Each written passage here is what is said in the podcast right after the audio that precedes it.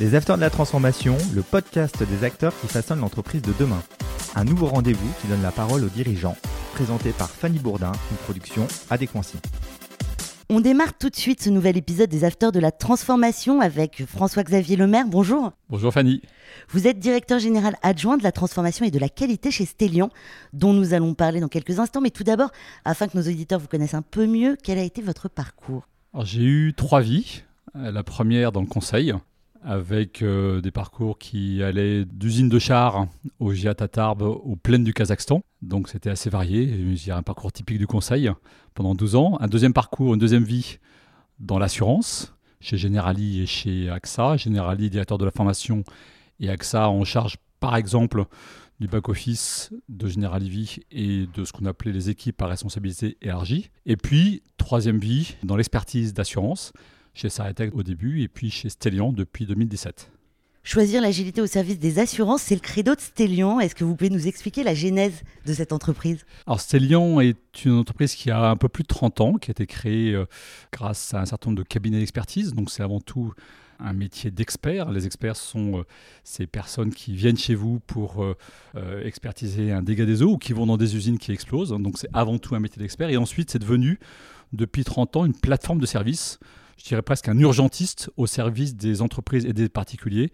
Quand vous avez les pieds dans l'eau, quand vous avez une usine qui explose, quand vous avez une inondation, quand vous avez une catastrophe naturelle, Stellion, avec ses 1000 experts, est là pour vous aider, pour vous secourir et tous les services qui vont autour. Quels sont les domaines de compétences chez Stellion Alors, il y a quatre métiers. Le premier métier est le métier historique, euh, l'expertise avant tout, qui s'est ensuite complété par un second métier qui est la réparation, pour pouvoir réparer les dégâts qui ont été causés. Troisième métier, un métier de conseil et prévention pour pouvoir vous conseiller et prévenir et éviter que les sinistres ne reviennent. Par exemple, lorsque vous avez une usine qui explose, éviter que ça revienne. Donc, troisième métier, le conseil et la prévention. Et quatrième métier, la relation client pour, par exemple, gérer des situations de crise.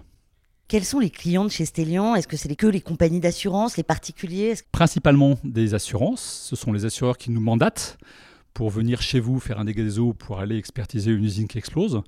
Deuxième clientèle, euh, les entreprises pour qui on peut travailler soit via des assureurs, soit en direct, par exemple dans des, missions de, conseil. Et puis, la majorité ce sont les particuliers, là aussi via les assureurs. Et donc, si on regarde un petit peu la typologie du chiffre d'affaires qui va pas être 300 millions d'euros, on a un tiers d'entreprises et deux tiers de particuliers. Vous êtes donc un cabinet d'expertise, vous gérez des sinistres. Est-ce que le télétravail a changé le panorama des dommages subis par les entreprises et les particuliers? C'est vrai que pendant la pandémie, en particulier par exemple pendant le, premier confinement, il y a eu de facto beaucoup moins de vols, de facto beaucoup moins de dégâts des eaux parce que les personnes étaient chez elles à pouvoir surveiller effectivement les uns et les autres. Donc effectivement, ça a eu un impact direct. Un second impact a été un impact sur les modalités de travail, puisqu'on a été amené pendant évidemment un certain temps à télétravailler, ce qui n'était pas forcément une habitude chez Stellian. Et depuis, on a mis en place de manière pérenne le télétravail chez Stellian.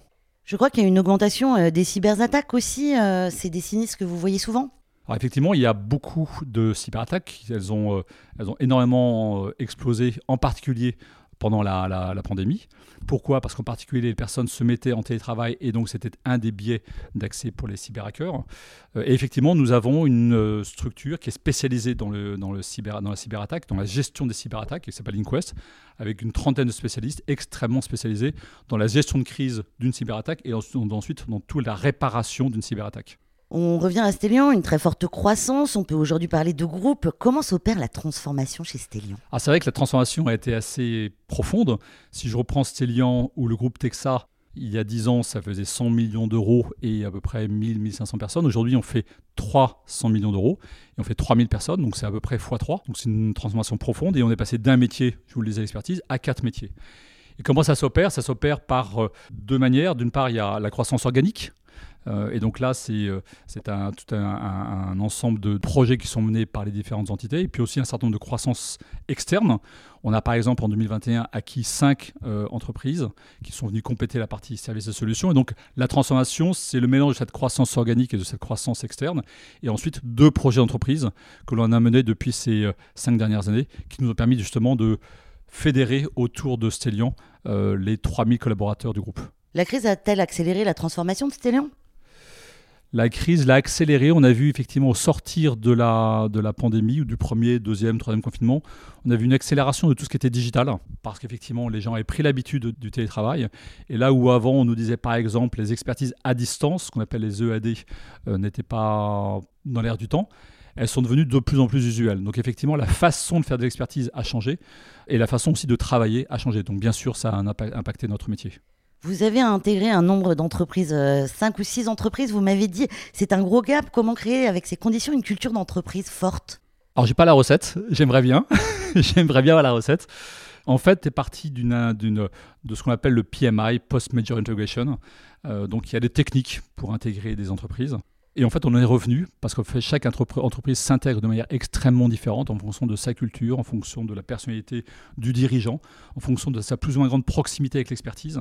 Par exemple, vous n'intégrez pas une de la relation client comme vous intégrez une boîte d'expertise. Et donc, le mélange des cultures se fait, prend du temps. Je pense à ce chiffre en dizaines d'années. J'ai pu participer par exemple à au rapprochement entre AXA et UAP. Au bout de dix ans, il y avait toujours les bleus et les rouges, donc ça prend du temps. Vous pouvez nous parler de ces entreprises que vous avez intégrées chez Stellion euh, Je vais en prendre euh, deux par exemple. Euh, la première, GMC, qui a été intégrée en 2019 entreprise d'expertise et de conseil. C'est là qu'on retrouve, euh, par exemple, InQuest, dont je pourrais reparler sur la partie cyberattaque, 300 personnes. Et donc là, on a une véritable intégration parce que c'est un métier d'expertise et de conseil. Deuxième exemple, une entreprise qui s'appelle EMTS, qu'on a intégrée en 2021. Euh, entreprise assez particulière, assez intéressante aussi, qui fait du sauvetage d'entreprise. Par exemple, c'est eux qui sont intervenus dans la gestion de crise du leader européen euh, du cloud, hein, dont je tairai le nom, euh, une usine qui a flambé du côté de Strasbourg. et donc là, EMTS est par exemple intervenu dès le sinistre, juste après les pompiers, pour prendre en charge l'ensemble de la gestion post-crise. Euh, et donc, c'est un certain nombre de métiers qu'il faut gérer, très particuliers. Donc, c'est vraiment du sauvetage d'entreprise. Et puis, un autre exemple, dernier exemple, peut-être Voxence, que l'on a intégré il y a peu de temps, qui s'occupe de relations clients. Et relations clients, c'est effectivement pouvoir gérer une plateforme, d'appel en cas de crise, par exemple. Mais on trouve aussi, par exemple, dans cette, dans cette structure, une structure qui est le leader de la levée de fonds humanitaire en France. On imagine les métiers de l'expertise comme assez individualistes. Comment changer les mentalités au sein même de vos équipes? Euh, c'est bien imaginé, effectivement, c'est assez individualiste à la base. L'expert, il faut se dire, son premier bureau, ça a été pendant longtemps sa voiture. Et pendant longtemps, euh, il se trimballait avec dans le coffre un monceau de cartes pour pouvoir s'opérer en France.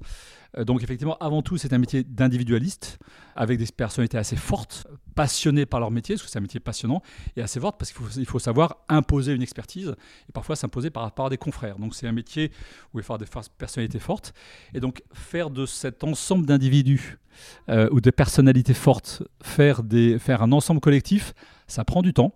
Euh, et ce que l'on voit, c'est que les, expertises changent. On passe de plus en plus d'expertises qui sont des expertises individuelles à des expertises en mode projet. Par exemple, lorsque vous intervenez dans cette fameuse, ce fameux exemple d'usine qui, qui, flambe, vous n'intervenez pas tout seul. Vous avez à la fois les expertises PE, RC, RCCI, je pourrais y revenir. Donc vous avez un ensemble de métiers qui collaborent ensemble. Et donc ce mode projet fait que de plus en plus le collectif prend le pas sur l'individu. On va revenir un peu sur la croissance. Je rappelle que vous êtes passé de 1000 à 3000 personnes, ce qui est quand même énorme. Comment gérez-vous cet afflux de salariés? Alors, on met en place tout un, tout un ensemble de dispositifs qui vont de euh, l'intégration en J, évidemment. Donc, euh, elle se fait avec évidemment le manager, un welcome pack, euh, toute une série de trucs et astuces, mais qui sont somme toute assez, assez classiques et assez normaux. Et puis ensuite, il y a tout un dispositif d'intégration qui prend, j'irai, plusieurs semaines et plusieurs mois, où on est extrêmement attentif à la façon dont chacun est accueilli par l'équipe et par le manager. Euh, il y a évidemment un, tour d'Ostelian, il faut visiter les différents métiers, et donc il est important que euh, le salarié prenne le temps d'aller voir chez Voxens, d'aller voir chez MTS, d'aller voir chez Geophédix qu'est-ce qui se fait. Donc ça, ça fait partie de cette culture, hein, de cette intégration dans le groupe. Et puis ensuite, le rôle du manager et de l'équipe est absolument fondamental. Et donc nous avons tout un cursus qui est un, cursus de formation aujourd'hui de nos managers pour les sensibiliser à l'importance de l'intégration, par exemple, de leurs collaborateurs.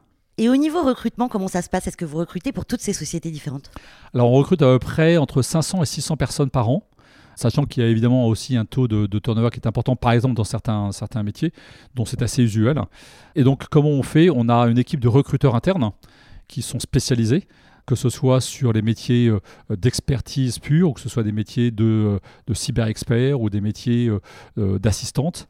donc on a d'une part cette équipe en propre. Et puis ensuite, on a toute une série d'accords avec un certain nombre de, cabinets de recrutement, avec des cabinets de chasse, mais aussi beaucoup de relations écoles, hein, parce qu'on on, estime qu'il n'y a pas forcément de formation d'experts sur le marché.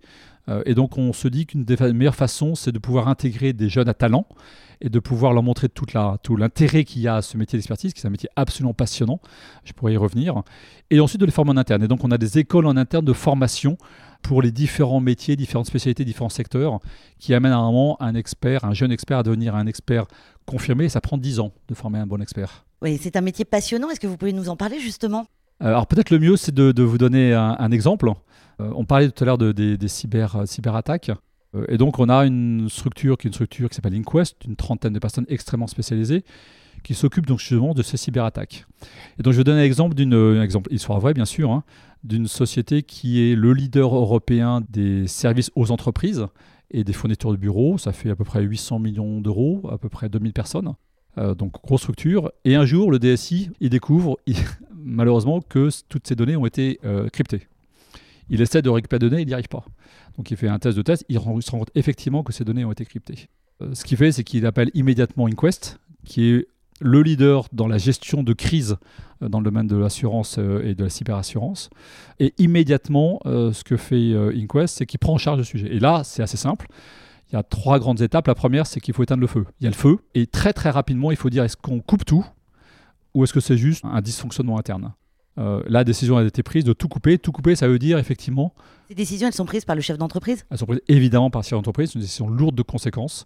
Parce que quand on coupe tout, on coupe tous les réseaux, euh, tous les contacts avec l'extérieur, mais également tous les contacts internes, pour éviter que le cyber-hacker, cyber-attaquant se propage à l'intérieur du réseau. Donc on coupe tout et donc la décision a été prise de couper les 1500 serveurs.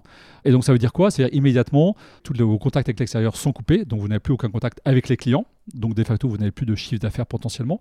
Et tous vos contacts aussi avec vos collaborateurs sont coupés. Et donc la question se pose aussi de comment vous avertissez vos collaborateurs qu'il y a une cyberattaque et peut-être il n'est peut-être pas opportun de venir le lundi matin. Donc euh, première décision, de gérer la crise, prendre un certain nombre de décisions extrêmement fortes donc effectivement euh, couper les serveurs, et puis ensuite immédiatement communiquer vers les clients et vers les collaborateurs sur il y a une crise, on est en train de la gérer. Cette situation de crise, éteindre le feu, première étape, ça prend à peu près 10 jours. Ensuite, vous avez une deuxième étape qui est euh, de reconstruire euh, l'ensemble du dispositif, et ça, ça prend du temps parce que il faut d'abord investiguer qu'est-ce qui s'est passé, et donc comment l'attaquant est rentré dans l'entreprise. Souvent, ils rentrent par du phishing. Donc, c'est des mails qui sont, qui sont renvoyés, qui sont ouverts. Et lorsque vous ouvrez ce mail, vous avez à ce moment une charge et qui va se propager.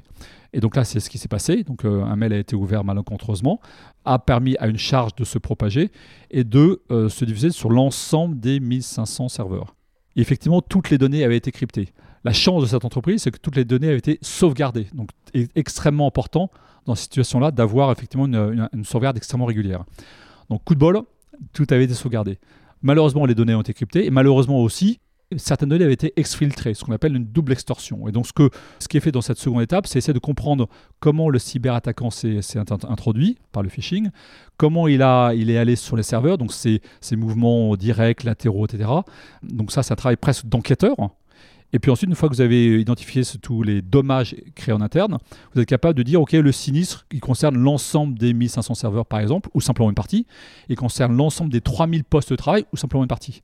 Et à partir de ce moment-là, simplement, vous, êtes vous pouvez reconstruire. Donc reconstruire, ça veut dire faire en sorte que on nettoie tous les serveurs, on fait en sorte que les serveurs qui sont mis en zone rouge passent en zone verte parce qu'ils sont nettoyés, parce qu'ils sont décryptés, etc., etc. Et on fait ma chose pour poste de travail. Ça, c'est la deuxième étape. Et troisième étape, une fois que vous avez, fait, tout ça, vous upgradez la sécurité de votre système d'information, donc tout un dispositif d'amélioration informatique, le SOC, le ciel, le, le MDR, je pourrais y revenir si vous le souhaitez. Et puis ensuite, ensuite un dispositif d'expertise, parce que pendant un certain temps, vous n'avez plus été en capacité de faire du chiffre d'affaires tout a été coupé. Et donc, c'est un dommage pour l'entreprise. Et donc, des experts interviennent pour pouvoir mesurer la perte de chiffre d'affaires et demander aux assureurs de compenser cette perte. J'imagine que c'est variable, mais ça prend combien de temps? La première étape pour cette entreprise a pris près d'une dizaine de jours, une semaine. Donc éteindre le feu, ça prend près une dizaine de jours. Deuxième étape, ça prend 2-3 mois. Le fait de faire cette, ce travail d'investigation et de reconstruire le système d'information 2-3 mois. Et ensuite, le fait de pouvoir upgrader le système d'information et récupérer, gérer les fruits d'expertise, ça peut prendre un an. Ça fait long. Ça fait long, effectivement. Ça, c'est l'un des métiers de chez Stellion, mais vous en avez d'autres. Est-ce que vous pouvez nous parler d'un autre type d'expert? Alors, je pourrais vous parler de, l'expert qui est l'expert euh, dégâts des eaux. Euh, donc, c'est l'expert qui vient chez vous lorsque vous avez les pieds dans l'eau. Euh, donc, ça, évidemment, c'est la majorité des expertises. 60% des sinistres sont des sinistres de dégâts des eaux. Donc, c'est un expert qui est spécialisé dans le dégât des eaux. Autre type d'expertise, l'expert vol euh, qui vient chez vous. Euh, et donc on a vu une explosion des vols depuis, euh, depuis une dizaine d'années.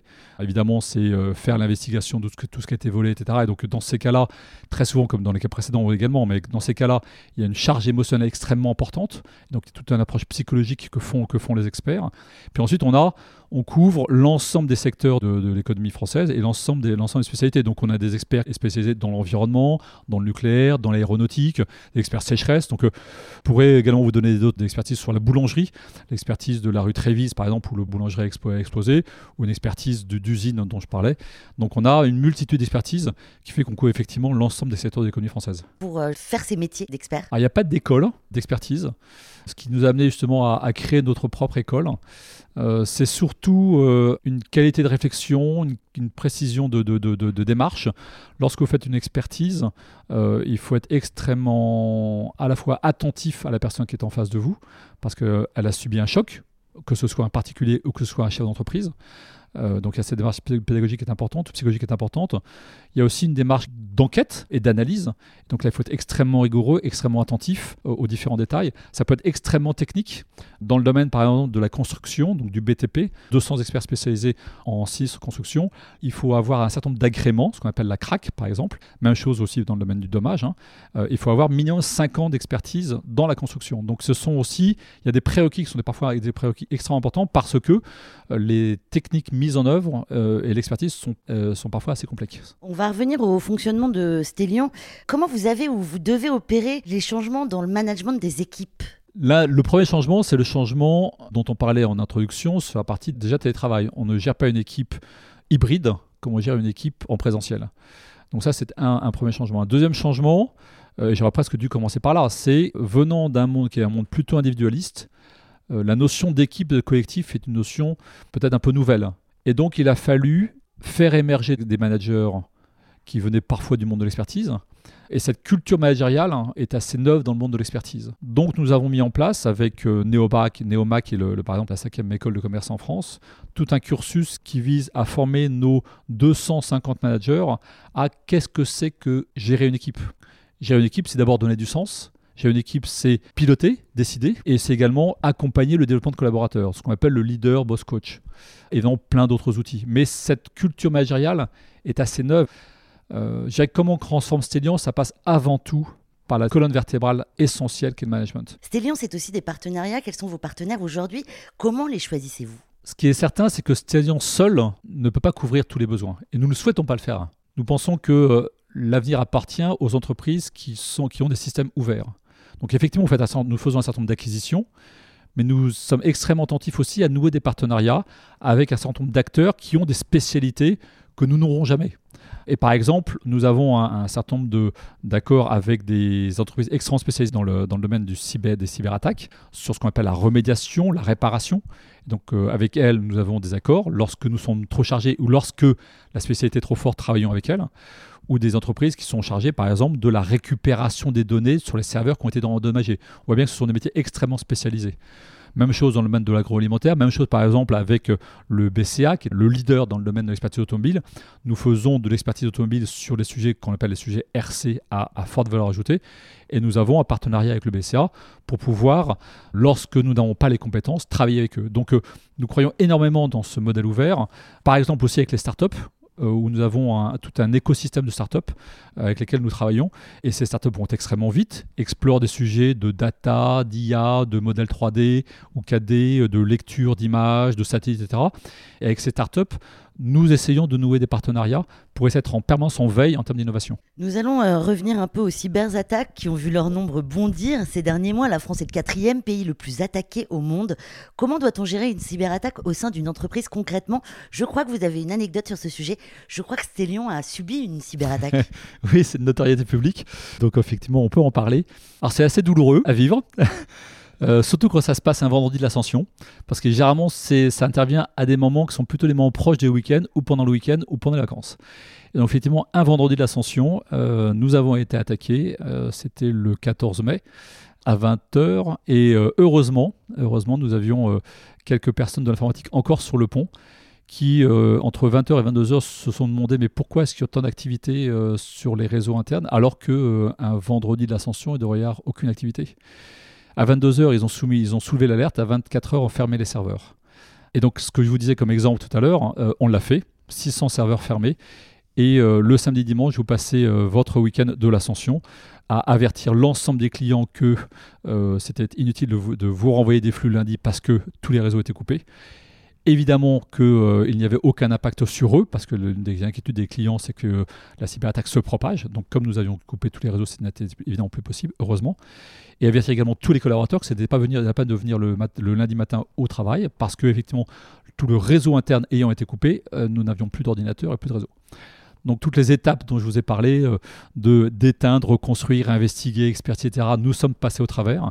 Et mi-juin, nous avions, nous, nous avions redémarré. Mais ça a été douloureux parce que euh, on est dans une culture de l'instantané et on se dit bon voilà euh, ça va redémarrer demain après-demain. Non, ça ne redémarre pas demain après-demain, c'est beaucoup plus complexe. Et ça c'est difficile à comprendre parce que l'informatique a un côté un peu magique et expliquer aux personnes que euh, ça prend du temps de fermer les serveurs, de passer un serveur d'une zone rouge à une zone verte et de reconstruire tout un système d'information, c'est difficilement compréhensible. Et donc effectivement, il y a eu, cette, il y a eu un travail d'accompagnement du changement pour que les collaborateurs en interne puissent comprendre ce qui se passait, puis euh, progressivement revenir à une vie plus usuelle au bout d'un mois. Donc les collaborateurs ont été euh, mis au, chômage technique pendant un mois? Non, non, parce qu'en fait, on a essayé de trouver des, des systèmes alternatifs pour travailler, d'où l'importance d'avoir ce qu'on appelle un PCA et un PRA, donc un plan de continuité d'activité. Et donc très très rapidement, avec l'ingéniosité des collaborateurs, on a trouvé des façons de contourner en gros l'arrêt des serveurs et des réseaux pour pouvoir recevoir des flux de la part de nos clients de manière totalement sécurisée et recommencer à travailler. Euh, et donc l'ensemble des collaborateurs ont été mis à contribution de manière progressive et les différents métiers de Stellian dont je vous parlais ont de manière un peu différenciée pu revenir à un mode usuel de travail. Dans l'entreprise, dans l'expertise d'entreprise, c'était un peu plus rapide que dans la construction, où c'était un peu plus long. Le dégât des eaux était au milieu. Donc tous les métiers, ils sont allés de manière un peu dégradée, mais tous les collaborateurs ont extrêmement contribué, ne serait-ce que parce qu'il fallait euh, contribuer à l'effort de guerre, je dirais, d'une certaine manière. Hein. Et il fallait s'assurer que tous les ordinateurs, un par un, euh, n'avaient pas été cryptés. Et donc, euh, il y a eu une, plateforme, une plateforme qui a été mise en place d'une quarantaine de personnes pour pouvoir scanner les 2000 postes de travail des collaborateurs. Ça a dû vous faire beaucoup de travail. Oui, quelques, quelques sueurs froides et quelques nuits courtes. Merci beaucoup François-Xavier Lemaire d'avoir partagé avec nous votre expertise. Nous sommes ravis de vous avoir reçu dans les Afters de la Transformation. Merci Fanny. Merci à vous tous de nous suivre chaque semaine et n'oubliez pas, vous pouvez écouter les autres podcasts sur le site internet d'Adequancy et sur toutes les plateformes de podcasts. Les Afters de la Transformation, une émission à réécouter et à télécharger sur adequancy.com et toutes les plateformes de podcast.